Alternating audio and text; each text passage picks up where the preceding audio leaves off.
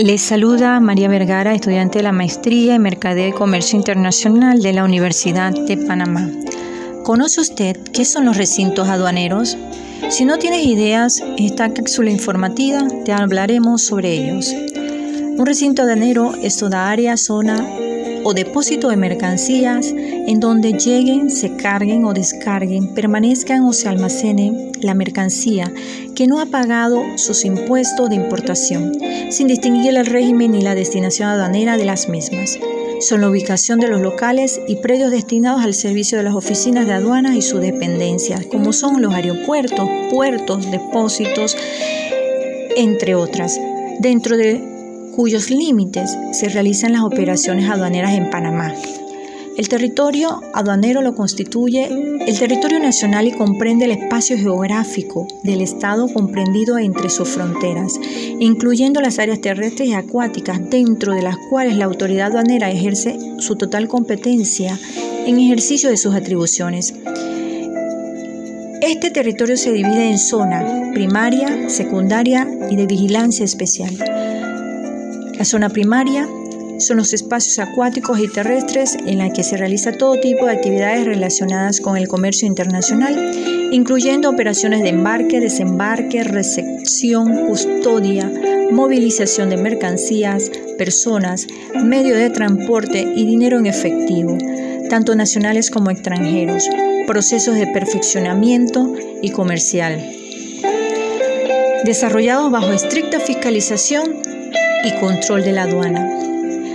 La zona secundaria de libre circulación es la parte restante del territorio aduanero. La zona de vigilancia especial son los lugares o sitios dentro de la zona secundaria en donde las autoridades aduaneras podrán establecerse con el propósito de someter a las personas, medios de transporte o mercancía que por allí circulen a la verificación e inspección tendientes a garantizar el cumplimiento de las disposiciones aduaneras. Estos depósitos son habilitados por la Autoridad Nacional de Aduanas para almacenar mercancía no nacionalizadas, en donde éstas son ubicadas por un tiempo determinado bajo la potestad de, la, de esta autoridad. Las mercancías en depósitos de aduanas estarán bajo custodia, conservación y responsabilidad del depositario llámese depositario aduanero al régimen mediante el cual las mercancías son almacenadas por un plazo determinado en un lugar habilitado bajo la potestad de la aduana con suspensión de tributos que correspondan. Los recintos se dividen por zonas regionales que no son más que las áreas que se divide el territorio aduanero a nivel nacional. Podemos mencionar la zona aeroportuaria, que comprende el Aeropuerto Internacional de Tocumen, la zona central y Azuero, que comprende la provincia de Coclé, Herrera, Los Santos y Veragua, zona especial del Pacífico, el área industrial de Howard, zona norte, comprende la provincia de Colón, zona noroccidental, la provincia de Boca del Toro, zona oriental, la provincia de Panamá y la zona occidental, la provincia de Chiriquí. Según datos de la Oficina de Recintos de Aduana, actualmente Existen un total de 157 recintos establecidos a nivel nacional. 59 en la zona oriental, 42 en la zona norte, 22 en la zona occidental, 16 en la zona central y Azuero, 15 en la zona noroccidental y 2 en la zona aeroportuaria. Allá a estos le debemos incluir las oficinas donde están establecidas la zona especial de Panamá Pacífico. Algunas de los, de los recintos Podemos mencionar el de Río Sereno, el aeropuerto Enrique Mallet, el de Guabalá. Esto quedan en la zona occidental.